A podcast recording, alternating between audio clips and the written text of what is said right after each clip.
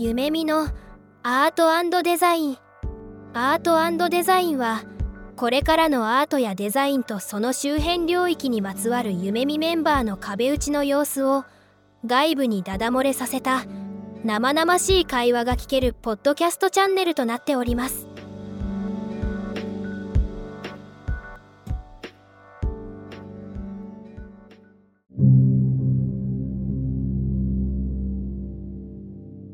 はい。夢見アートデザイン。今日も始めていきましょう。よろしくお願いします。よろしくお願いします。よろしくお願いします。いや、お二人ともお久しぶりです。久々ですよね。まあ、過去数回にわたってちょっとゲストを招待していろいろお話しさせていただいたんですけども、今日のパーソナリティは、まあ、普段通り田中と本村と吉田で進めていこうと思っております。はい。で、早速なんですけど、えっ、と、今日のテーマ、何でしたっけ？本村くん。今日ですね、冒頭でもちょっと翼さんが触れてくれたんですけど、まあこれまでのゲスト会を通じて、それぞれ出演したエピソードもあれば、出演してなかったエピソードもあるので、お互いが学んだところ、面白かったところみたいなのを共有していければなと思ってます。はい、ありがとうございます。ちなみによくよく考えてみると、僕は一人で出てて、翼さんとリオさんは毎回一緒に出てましたね。いや、それはあれですよ。人数の問題ですよね。やっぱ3人っていうのがやっぱ喋りやすいじゃないですか。だから、本村くんがゲスト、お二人連れてきたと思うんですけども、うんうん。まあそこに僕入ろうかなと思ったんですけど、やっぱちょっとお二人の話を中心にしたいっていうところもあるんで、まあ僕は挨拶だけさせてもらって、本村くんからすぐ出ていいよって言われて退出しました。そんな背景があったんですね。最後まで4人で粘って喋ろうかみたいなちょっと考えてたんですけど、まあ尺的にも喋りのパスの掛け合いにも、まあ3人がいいというところで3人で話したりしましたね。ちなみに僕は計4回ですかね。2回ずつ同じ方をお呼びしてやったんですけど、テーマとしては、初回は、えー戸田さんとアリンさんをお呼びして、まあ、夢見の中の変化だったりとか、夢見におけるデザインとかクリエイティブの変化みたいな話をしてきました。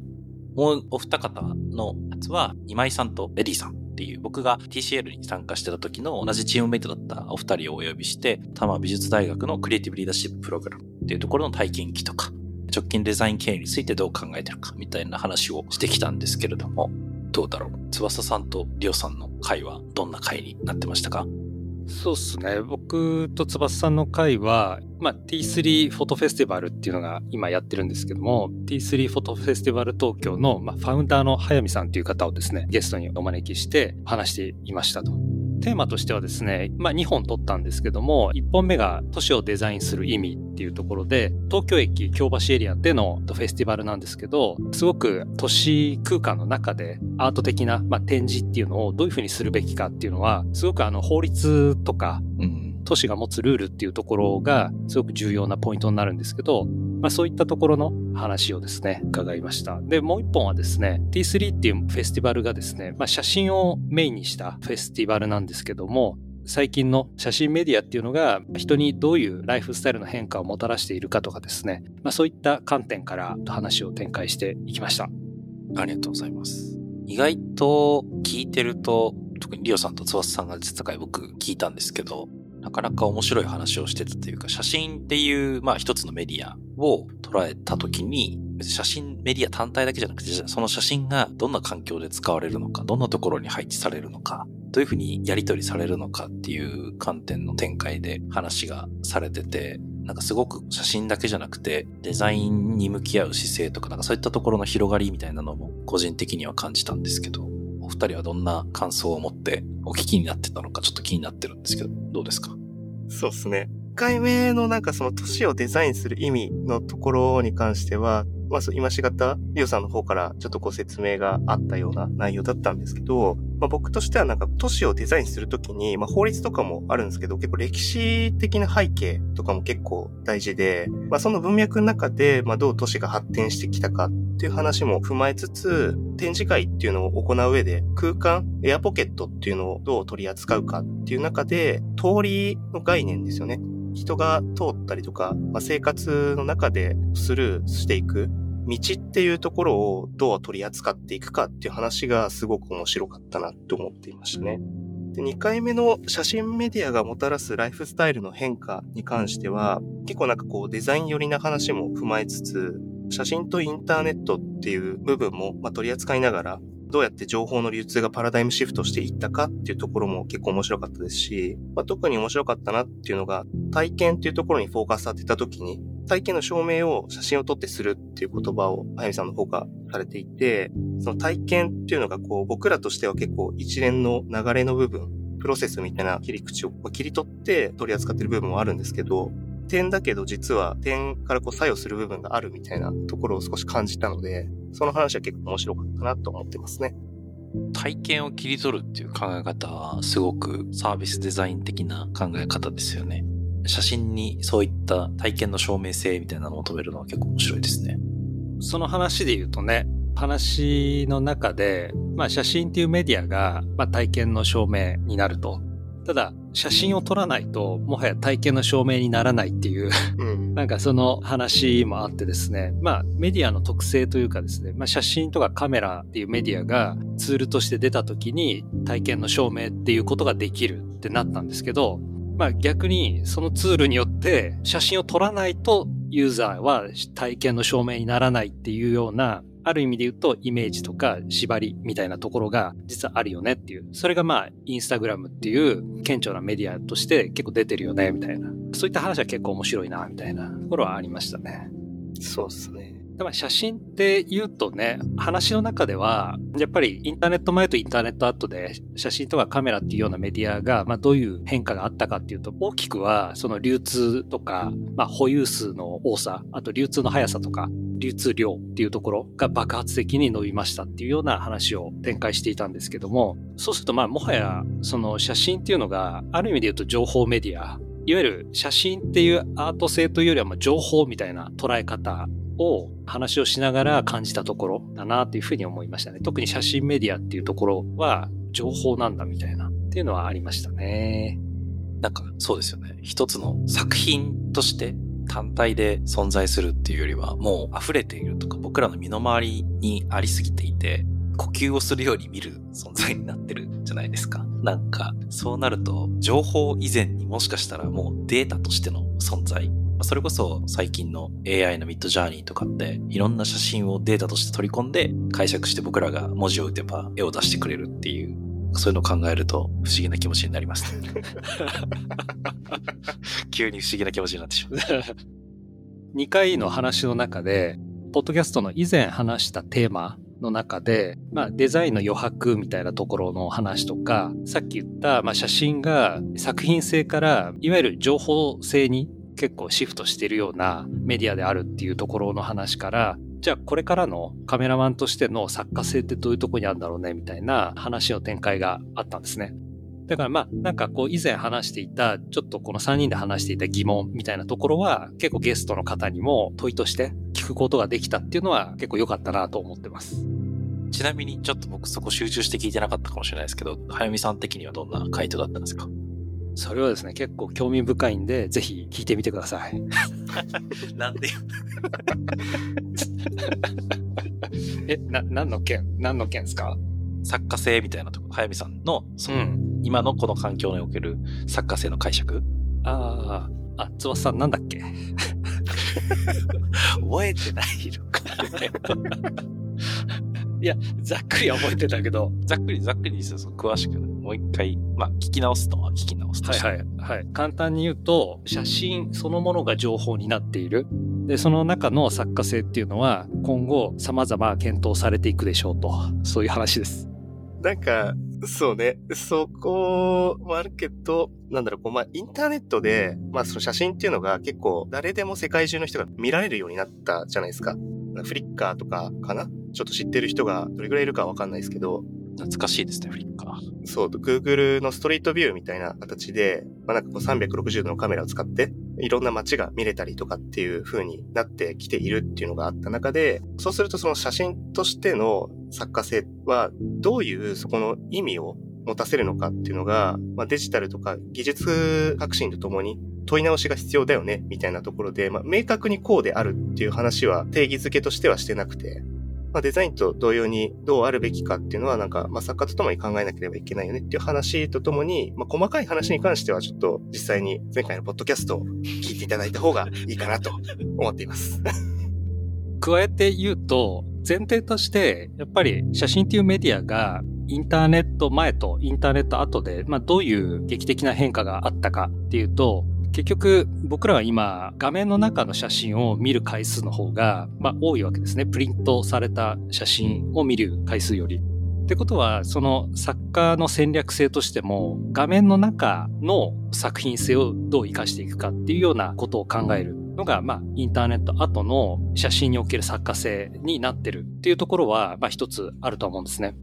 ただそこのカウンターも今後起きるでしょうし、そのインターネットの中の写真っていうのが、まあ、単なるスクショと一緒じゃないかみたいな批判性もあったりするんで、まあ、そういった中でどう表現していくかっていうのは、今後ますます問われていくっていうようなことかなというふうに、そういった話をしたりしなかったり、はい、してました。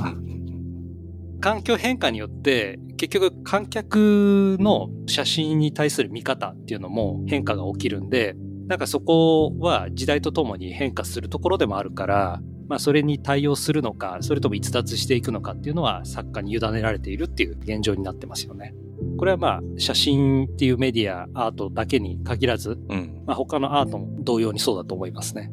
ありがとうございます。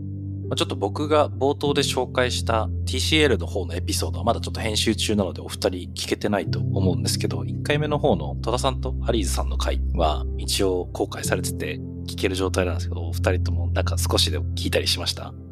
僕2本とも聞きましたよ。うん。なんか結構個人的には参加する中で、夢見の移り変わりみたいなの、深掘りまではできなかったですけど、すごくなんかその移り変わりを知るのには十分なあの話ができたかなと思ったんですけど、なんか聞いてみた感想とかって何かありますか？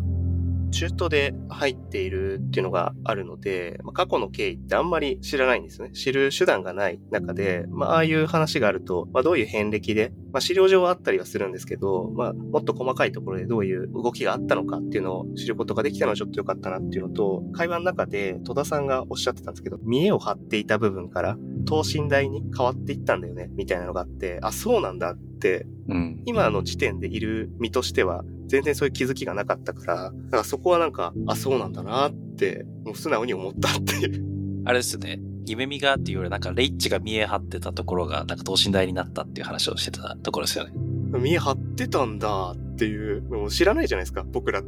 逆に言うとね、今が等身大なんだっていうのも、あ、そうなんだっていうのもあるし。どうですか、リオさん？あの、夢見の、まあ、大きな変化。まあ、2018年の夢見のアジャイル組織宣言以前と以降を知ってる、まあ、リオさんの感覚からすると。そうですね。まあ、ポッドキャストの中でも、夢見の遍歴みたいないろんな変化があったんだよっていう話をしてたと思うんですけども、結構僕は以前からアリーズさんと戸田さんから以前の夢見はみたいな話を結構日頃聞いてたような感じなんですね。それはもちろんコロナ前の話のタイミングで聞いてたんですけども、その点で言うと最近は夢見のメンバーも多くなって、まあ、創業からの背景とか大きな変化が以前もあったんだよっていうのはなかなか知ってる人が少なくなってきたなっていうのはあるんで、まあこういった機会で聞いてもらえると面白いんじゃないかなっていうふうに思ってます。僕が入社したの2017なんで、夢見の中でアジャイル組織宣言みたいな急激な変化を起こす宣言の前にいたんですけども、当時はですね、野放し主義みたいな、夢見の代表のですね、レイッチと、まあ、最終面接ではもちろんお会いしましたけども、それ以後、通常の平日とか会社行っても全然いないし、 Slackでも全然出てこないんで、いや、あれ幻だったのかみたいな、そういうのはありましたし、そういうような存在でしたね、当時は。うん、結構野放しで自由にやっていたっていう印象がすごくあって、それはそれで自由だったし、その時からまあ自立っていう言葉はすごく今でも使われてますけど、自立っていうところは強く推してたんですけど、当時からすると自立っていうのは経営者の勝手な野放しだったんじゃないかっていう経営者からの社員をですね、野放しにしていたことを自立と言ってたんじゃないかっていうね、一末の疑惑はありますけども、そこからやっぱりすごく急激な組織編成とですね、トランスフォームしていったような数年間あって、まあ今に至ってますけども、まあそれはそれですごく整ってきたし、やっぱ以前とは違うですね、まあ今の最大の特徴って競争力だと思うんですよね。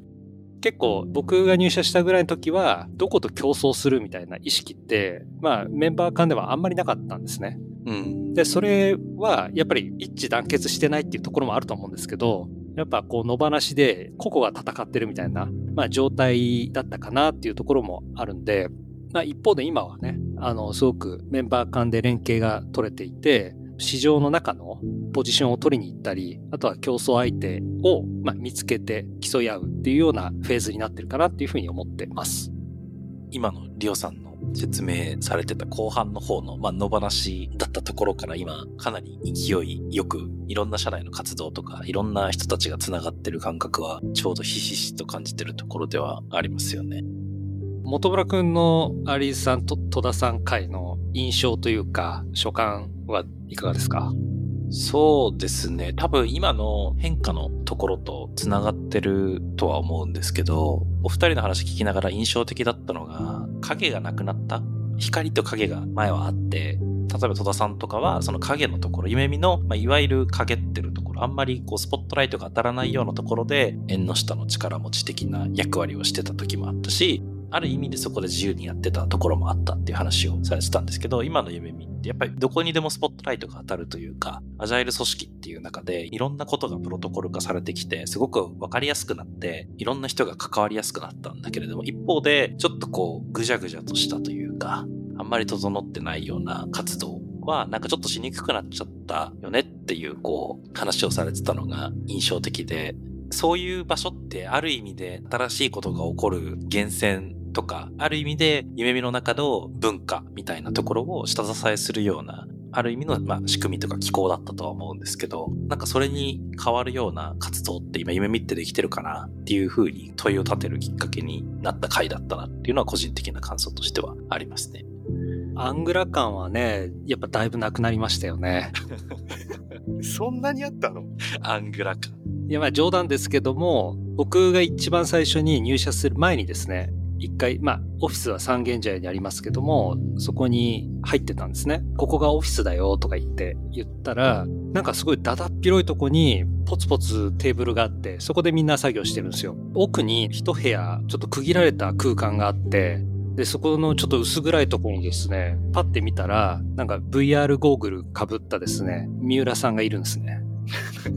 すげえ怪しいんですよ。ほんでなんかそこで初めてあの話して、いや VR っていうのはねっていう話をですね、聞いたりしてたんですけども、これってすごいアングラ感をですね、当時僕は感じたところでもあって、すごいビジネスビジネスしてるような雰囲気じゃなくですね、薄暗いとこでプログラム組んで VR に反映させてるみたいなことやってるやつがいるんですよ。これ被ってみなとか言って、被らされて、今作ってんのはね、みたいな、まあ、そういった話をですね、いきなりされるみたいな、そういう経験あったんですけども、ああ、なんか、まあ面白いなっていうふうに当時思ったんですね。それはすごくある意味で言うとアングラ感っていうか、うん、これはビジネスなのかビジネスじゃないのかみたいな、なんかそういったところが結構昔あったかなと思いますね。うん、というかまあ出しやすい雰囲気だったっていうか、自立という名の野放しの雰囲気があったので、やりやすかったなと思いますね。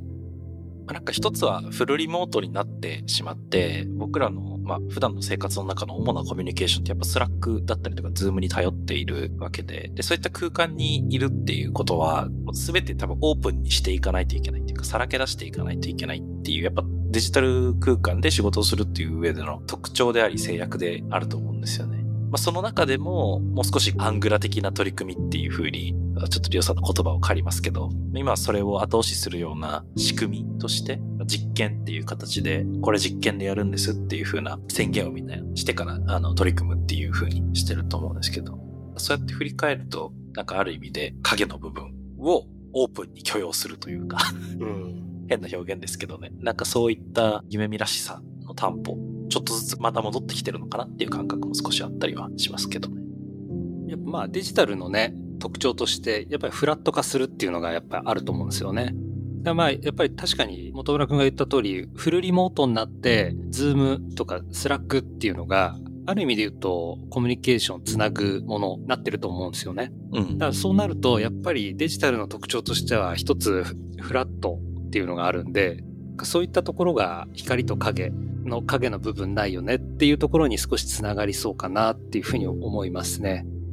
もしかすると、 Slack の中で、鍵付きチャンネル作っていいよみたいな、そういった宣言があった時に、例えばルールがちょっと変更されて、今はあまりそういうの推奨されずに、まあ全部オープンでみんなも許容してくれるっていうのが前提にありますけども、うんうんうんなんか逆に鍵付きを一人何個まで作っていいみたいになると、結構そこになんかワイワイと集まってくるっていう現象も起きるかもしれないですね。うん。ああ、なるほど。そうそうそう。なんかやってそうだよねっていうので、オフラインの時にやったその、皆さんがね、暗いところで VR かけながらプログラミングしてるのって、やっぱこう、その風景を見たから何やってるんだろうっていう興味関心につながるけど、フラットになっちゃうとね、なかなかそういうのがないから、そういうのあるといいですよね。これは、あれじゃないですか、社内でプロリク出してもいいんじゃないですかね。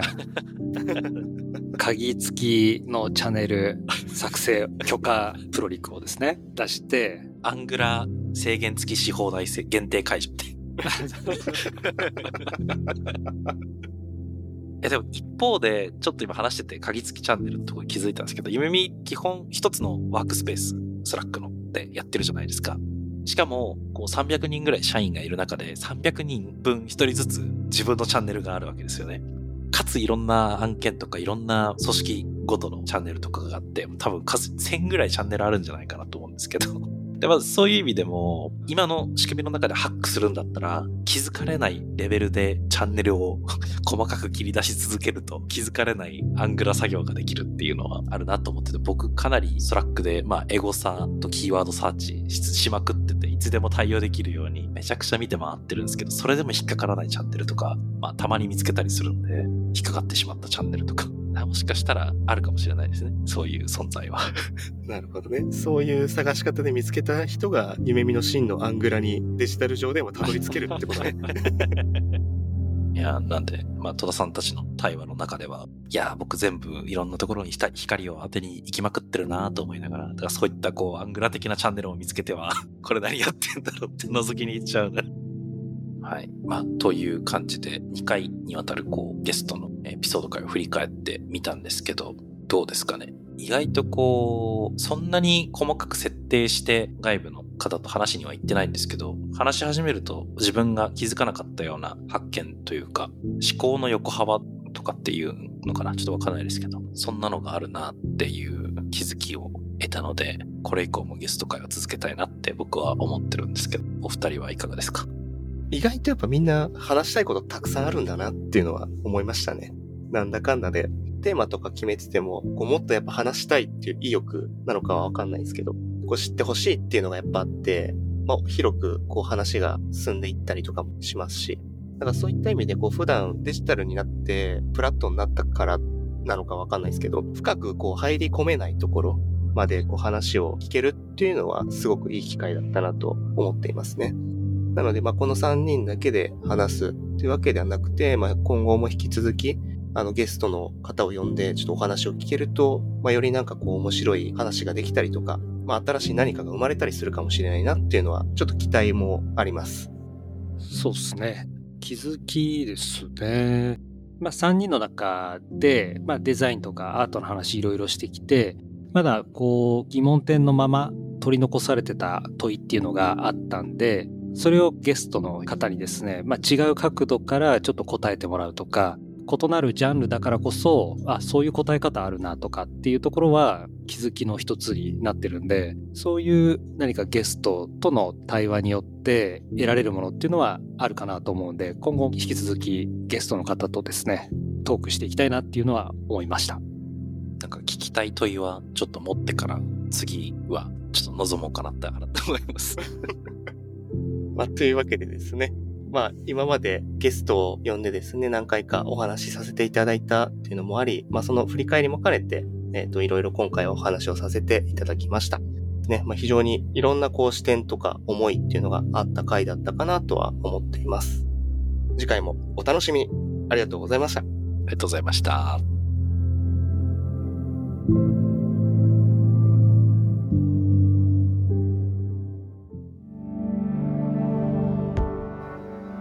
今回のエピソードはいかがでしたか？聞いていただいた皆さんに少しでも何か新しい発見があれば嬉しいなと思っています。